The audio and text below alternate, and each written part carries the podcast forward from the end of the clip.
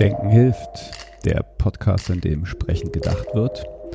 Über Gesellschaft, Technik, Natur, alles Mögliche. Mit Menschen aus meiner Umgebung. Und immer wieder ein bisschen mit Gedanken daran, wie wir die Welt ein kleines Stückchen besser machen können.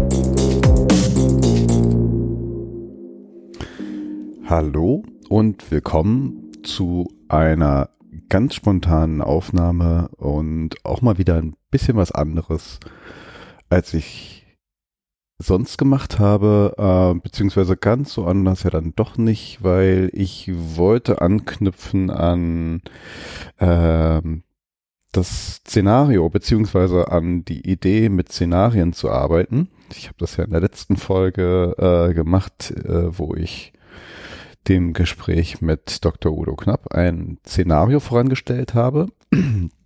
Hab da so ein bisschen Gefallen dran gefunden. Ähm, fing an mit einem spontanen Post, den ich mal abgesetzt hatte, als der Ukraine-Krieg startete, beziehungsweise die heiße Phase im Februar. Äh, er lief ja schon länger. Ähm, da habe ich schon mal mit Ideen, Szenarien gearbeitet und ähm, habe das dann fortgesetzt und merke, das ist irgendwie eine total spannende Sache, um so all diese Informationen, die da so äh, auf einen reinschwappen, mal so zu verarbeiten, weiterzudenken. Ich finde es spannend, Szenarien zu lesen. Ähm, das ist irgendwie so eine andere Art von Fiktion, äh, weil am Ende sind Szenarien ja oft nichts anderes. Manche sind ein bisschen näher an der Realität dran, manche weiter weg. Äh, man kann manche vielleicht auch Dystopien oder äh, Utopien nennen, wie auch immer man das betrachten will. Aber äh, ob es so kommen wird, weiß man nie.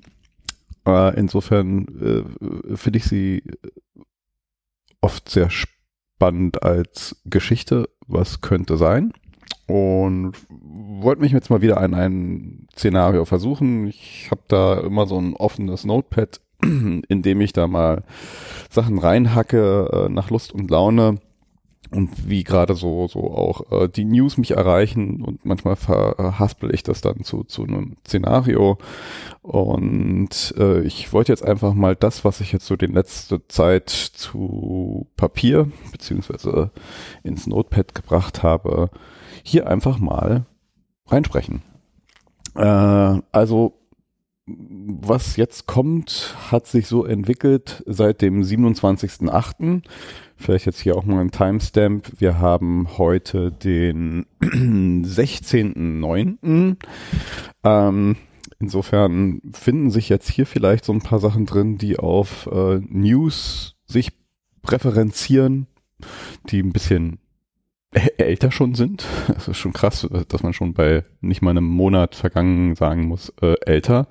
Äh, es gab da ein paar Dynamiken, die das ein oder andere mm, realistischer oder vielleicht auch unrealistischer gemacht haben, was ich jetzt hier im Szenario mal äh, äh runterlasse, aber kann sich ja auch alles ändern. Insofern ähm, ich mal dabei belassen. Ich äh, habe das hier wild runtergetippt. Ich habe es nicht großartig nochmal Korrektur gelesen und vielleicht versuche ich auch mal gar nicht so eins zu eins vorzulesen, weil ich finde so vorgelesene, vorgefertigte Podcasts eigentlich gar nicht so toll, sondern äh, ich mag die freie Rede eigentlich in Podcast und versuche jetzt mal so gut es geht hier äh, das, was ich geschrieben habe, so halb gelesen, halb frei vorgetragen hier reinzubringen. Also, ähm, los geht's. Äh, vielleicht noch mal eins vorab. Ich habe versucht, in diesem Szenario mal nicht ganz so düster zu sein wie im letzten. Äh, äh, das war für mich so ein bisschen unter dem Zeichen so, denk mal ein bisschen positiver, äh, überleg dir mal ein bisschen schönere Szenarien. Also, äh, mein Versuch, etwas positiver in die Zukunft zu gucken. Los geht's. Der Krieg in der Ukraine, der eigentlich schon seit 2014 ja einer ist, läuft seit jetzt circa sieben Monaten in seiner heißen Phase nach dem Überfall im Februar. Der Krieg hat wie schon zuletzt Covid, weitere größere Verschiebungen und Veränderungen in Bewegung gesetzt. Da starten wir mal mit der Betrachtung aus der eigenen und der deutschen Perspektive hier.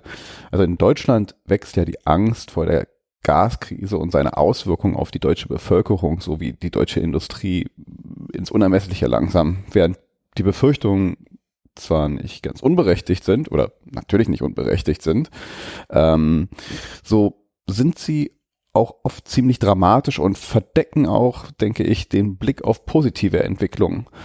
Mit einer für Deutschland nicht für möglich gehaltenen und im Ausland mit Staunen beobachteten Radikalität nämlich und einer Geschwindigkeit fängt Deutschland an, seine Energieversorgung umzubauen. Die Krise im Winter kommt nicht ganz so hart wie befürchtet, aber dennoch sehr intensiv. Der von der AfD herbeigewünschte und von einigen Medien versucht anzustachelnde heiße Herbst bleibt aus. Nach dem Desaster um die Gasumlage hat es die Ampel denn ne, nämlich noch geschafft, die Regelung auf eine steuerbasierte Lösung umzustellen und steigende Strompreise durch eine Reform des Merit-Order-Prinzips zu verhindern. Im Rahmen der immer dramatisch werdenderen Umfragewerte für die FDP fängt dann auch die FDP an, einige für sie heilige Rösser zu schlachten was wir noch nicht gesehen hatten vorher. So werden im Jahr 2023 unterschiedliche neue Steuern auf den Weg gebracht. Im Fokus stehen da einige wie die Finanztransaktionssteuern und Besteuerung von Erbschaften sowie außergewöhnlich hohe, außergewöhnlich hohe Vermögen. Auch eine Übergewinnsteuer wurde 2022 noch angestoßen und bringt eine ganze Menge Einnahmen. Diese werden in gezielte Entlastungspakete und die Verkehrswende gesteckt. Im Jahre 2023, noch unter dem Eindruck der Gaskrise, werden diverse Entbürokratisierung und Digitalisierungsprojekte angestoßen. Spezielle Programme für die Erneuerbaren schieben ein Investitionsschub und schnelle Genehmigungsverfahren bei Projekten der Energiewende an. Gerade dadurch, dass da die meisten der Projekte mit einem sehr starken, mit sehr starker Beteiligung für die Bürgerinnen und Gemeinden der betroffenen Standorte verbunden sind, kommen diese Projekte dann sehr schnell voran, im Gegensatz zu den Blockaden, die man in der Vergangenheit gesehen hat.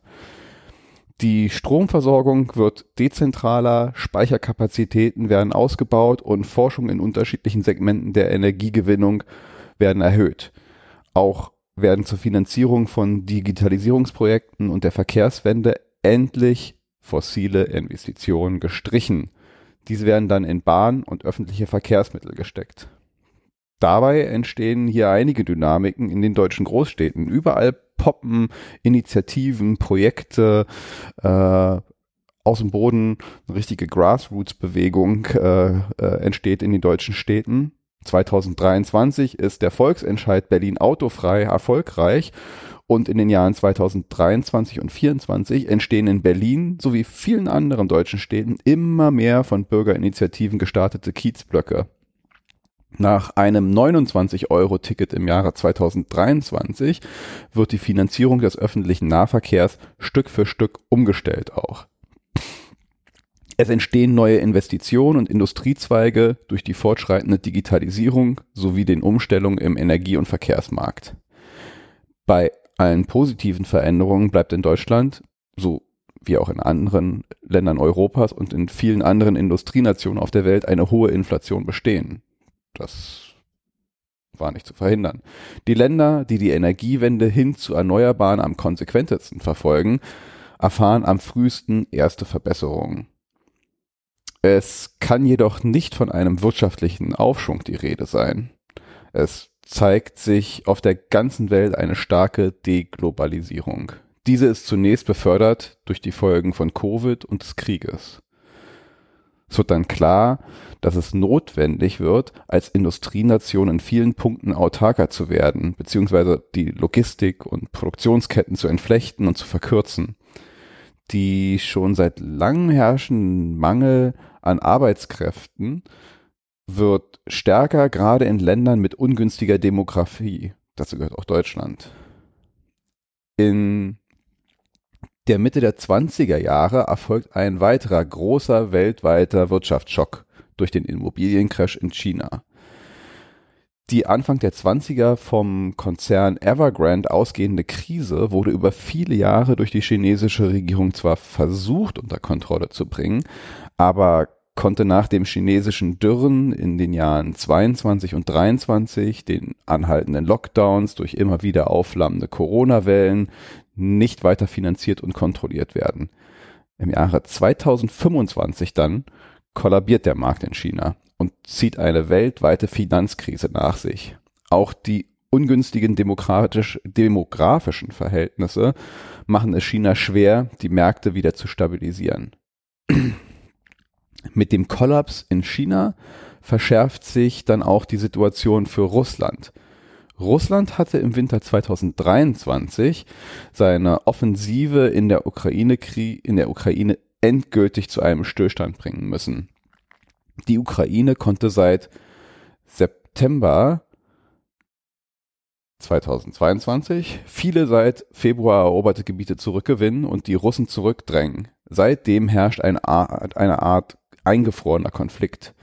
Im Jahre 2023 dann fangen die Sanktionen auch weiter in Russland ihre verheerende Wirkung zu entfalten.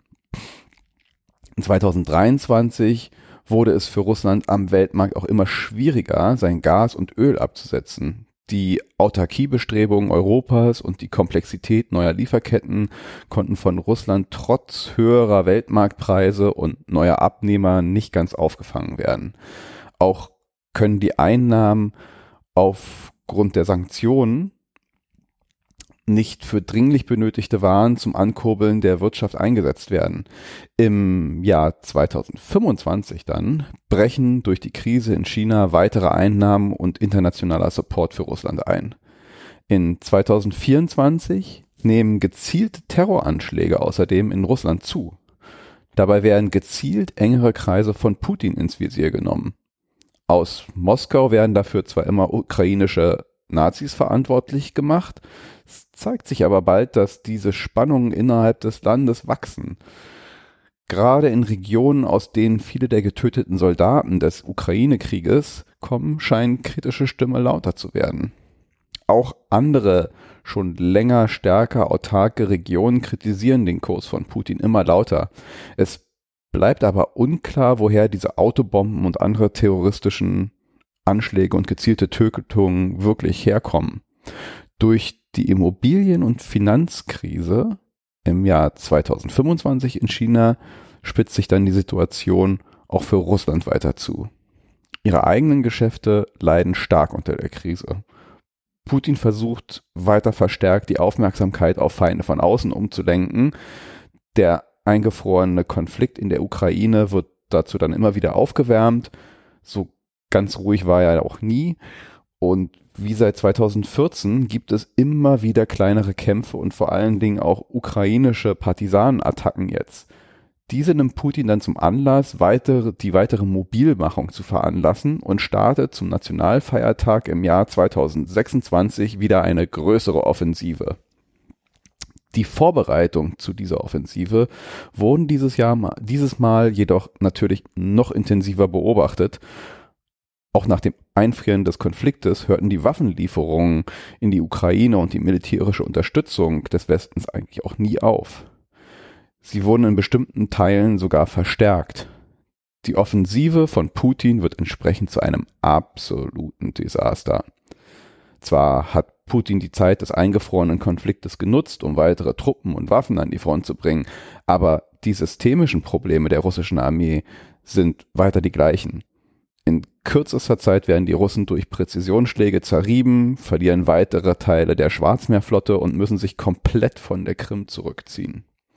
Die Niederlage führt in Russland zu einem Lauterwerden von Stimmen gegen Putin. In den Rubliken Tatarstan, Baschkortostan und Komi formieren sich Gruppen, die eine Unabhängigkeit und Trennung von Russland fordern.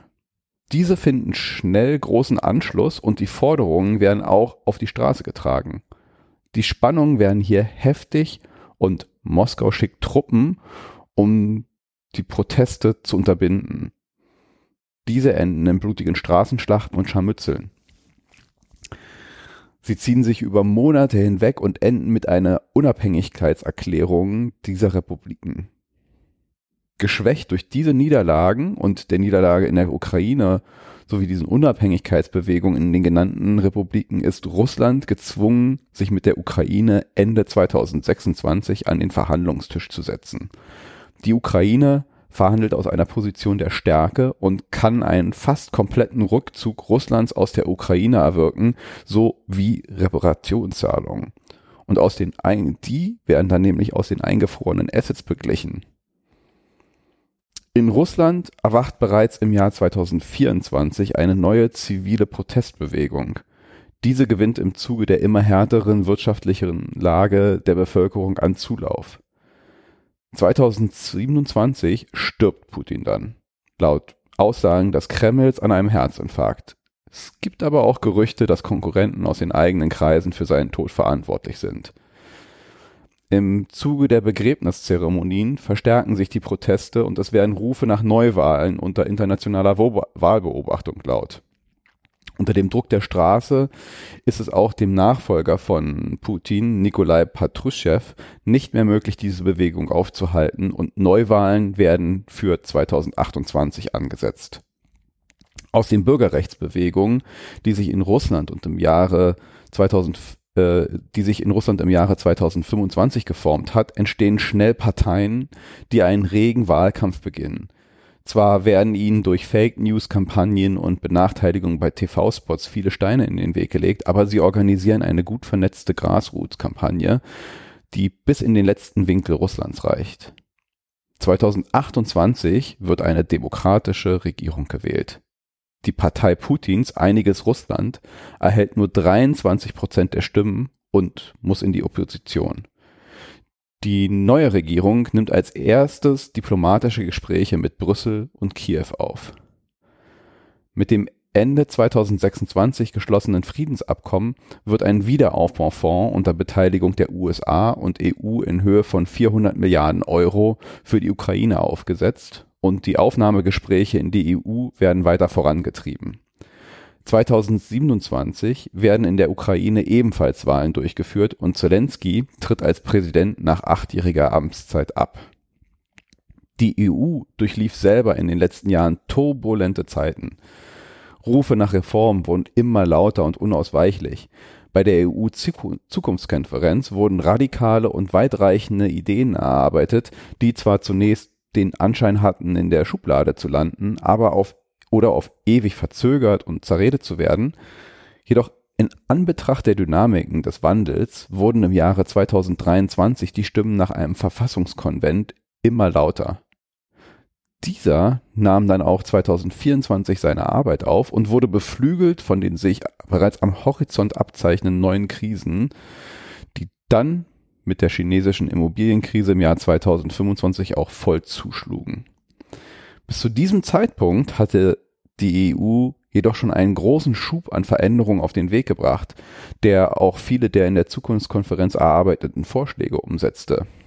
Dies versetzte die EU in die Lage, viel besser und resilienter als viele anderen Staaten auf die neue Finanzkrise zu reagieren. Soweit mein kleines äh, optimistischeres Zukunftsszenario äh, für die nächste Zeit oder für die nächsten Jahre. Mm, ja, ähm, das mal einfach als kleine Idee und Inspiration da rausgeworfen. Äh, na klar ist hier äh, viel Hoffnung und wahrscheinlich auch viel Unwahrscheinliches dabei. Aber ich knüpfe hier an ähm, Entwicklungen an, die derzeit da sind, die vielleicht auch so ablaufen könnten, wenn Dinge ja passieren, die das beflügeln. Man darf ja noch hoffen. In dem Sinne, einen schönen Abend euch. Hier doch noch ein kleiner Epilog. Ich wollte noch einen kleinen Nachklapp machen. Ähm, ich habe ja gesagt, dass ich äh, anknüpfe an ja, äh, Geschehnisse, die es da draußen gibt, Entwicklungen, die da draußen stattfinden, äh, die Grundlage für meine Szenarienideen waren. Ich will jetzt hier vielleicht nicht auf jedes einzelne eingehen, aber ein paar doch nochmal herausholen. Ähm, das ist zum einen ähm, eine ganz interessante Entwicklung beziehungsweise ein paar Dynamiken, die vielleicht in, in, in Teilen schon gesehen werden, aber ich finde für die Größe und die möglichen ähm, Konsequenzen, die es für die Welt haben könnte, noch viel zu wenig berichtet werden, ist die ganzen Entwicklungen, die in China abgehen. Ähm, man hat China immer so als so eine Großmacht schon vor Augen und, und denkt, ja, die, die, denen kann keiner was, die sind so riesig, die, die, die rollen da halt alles auf, die wachsen, wachsen, wachsen. Dass das alles ganz schön labil ist, ähm, wird wenig berichtet. Ähm, dass sich da eine immense Finanzkrise abzeichnet, äh, gegen die die ähm, Lehman Brother Krise gar nichts ist. Ähm, das ist wenig auf dem Schirm. Also äh, die wirtschaftlichen Entwicklungen sind alles andere als rosig. Äh, da gibt's viele Probleme. Ich finde, im Center ist, im Zentrum dieser Krise ist die Immobilienkrise, die schon seit einiger Zeit läuft und äh, nicht besser wird. Und wenn China kollabiert, äh, wir haben es ja jetzt in Teilen immer wieder gesehen, wenn da ähm, Lieferketten zusammenbrechen, weil Lockdowns in Großstädten sind, das sind so erste Auswirkungen, die wir dann hier auch zu spüren kriegen. Aber äh, wenn dieser Kollaps und diese Krise kommt, wie sie sich abzeichnet, dann wird es nochmal ganz andere Auswirkungen auf äh, ja einmal China selber, Länder wie Russland, die eng an China gebunden sind, aber natürlich für die ganze Welt. Also wir haben uns alle in einer Art und Weise abhängig gemacht von China, die, glaube ich, noch gar nicht so richtig klar ist, was das dann halt alles bewirken würde. Also äh, meine Szenarien zu China äh, fundieren da halt auf Beobachtungen, die ich habe. Ich würde nochmal in den Show Notes Links zu, ich, ich gibt äh, einen ganz interessanten Kanal, den ich auf YouTube entdeckt habe, Visualpolitik. Da gibt's immer ganz gute ähm, Zusammenfassungen solcher Themen. Äh, zuletzt jetzt auch gerade ein ganz gutes Video zum Thema China vor dem Kollaps rausgekommen.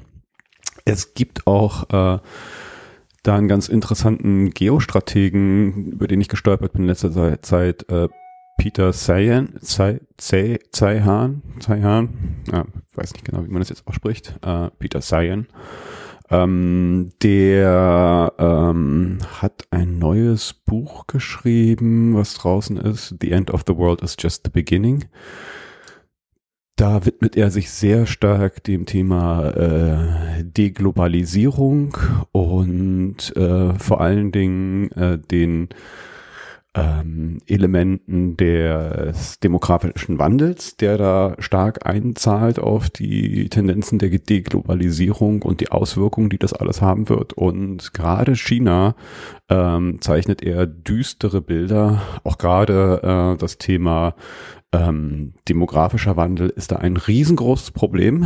Äh, ein Bild, was wir gar nicht so, glaube ich, äh, richtig gezeichnet kriegen. Es gab da aktuell wohl halt auch Zahlen, die rauskamen, die zeigen, dass äh, der demografische Wandel ähm, riesengroß ist und ähm, wenn wir hier über Fachkräftemangel reden, dann, dann weiß man schon so ein bisschen, was das bedeutet. Also demografischer Wandel heißt auch, es fehlen dann nachher irgendwann die Leute A, die konsumieren, also wenn, wenn genü nicht genügend Leute da sind, die konsumieren, gibt es ein Problem für die Wirtschaft und es gibt ein Problem halt für die Produktionsseite. Also ähm, da zeichnet sich ein großes Problem ab. Äh, überhaupt die ganze Welt ist in einem großen Wandel, merken wir ja schon. Äh, Peter Sayan äh, beleuchtet das nochmal ganz interessant, zumindestens was ich da so mitbekommen habe. Das Buch selber habe ich noch nicht gelesen. Ähm, dann bin ich auch äh, über einen interessanten äh, ja, YouTube-Kanal gestolpert und habe da ein Interview ähm, mit Sergei Sumleni äh, gehört, äh, wo es ganz stark um seine Thesen geht, dass Russland auseinanderbrechen wird, ähm, dass dieses zentralistische ähm, Land, was ja stark einfach nur aus Moskau gesteuert ist, ähm, Schwierigkeiten hat, auch jetzt schon einige seiner, ähm, was sind das, äh, äh, Republiken sind es ja nicht, das sind ja eigenständige Staaten, Republiken, Bezirke, äh, ich würde es jetzt mal weiter als Republiken bezeichnen, ähm, dass da sehr starke Unabhängigkeit, Tendenzen gibt, die eh halt aufgrund der, der, der, der Ferne von, von, von Moskau äh, schon sehr eigenständig und auch viele, viele Sonderregelungen eh schon haben in ihren Gesetzen und, und in, in ihrem Alltag. Und da äh, zeichnet äh, Sergei Sumleni äh, mal so ein paar Szenarien, welche Republiken, die ich hier auch in meinem Szenario genannt habe, er denkt, äh, dass sie sich trennen könnten und dass äh, das so der Anfang vom Auseinanderbrechen Russlands sein kann. Das sind bei ihm auch Szenarien, die man halt so oder anders sehen kann. Ich äh, fand das ganz interessant und habe ich hier mal mit eingebaut, weil das hat man, glaube ich, auch nicht so richtig auf dem Schirm, dass da durchaus schon Bewegungen sind. Ähm, auch solche jetzt nicht vorstellbaren äh, Oppositionsbewegungen. Ich meine, äh, Nawalny sitzt nicht umsonst im Gefängnis. Russland kann durchaus, glaube ich, halt auch gerade grassroot-mäßig äh, durchaus eine Bewegung aufstellen. Ob das so kommen wird, weiß ich nicht, aber ich, ich, ich, es, es gibt das Potenzial da. Vielleicht äh, kann sich das nochmal entwickeln. Ähm, den Fall Putins würde ich auch erstmal äh, nicht sofort sehen. Ich habe es ja ein bisschen in die Zukunft gelegt und dann vielleicht auch ein natürlicher Tod.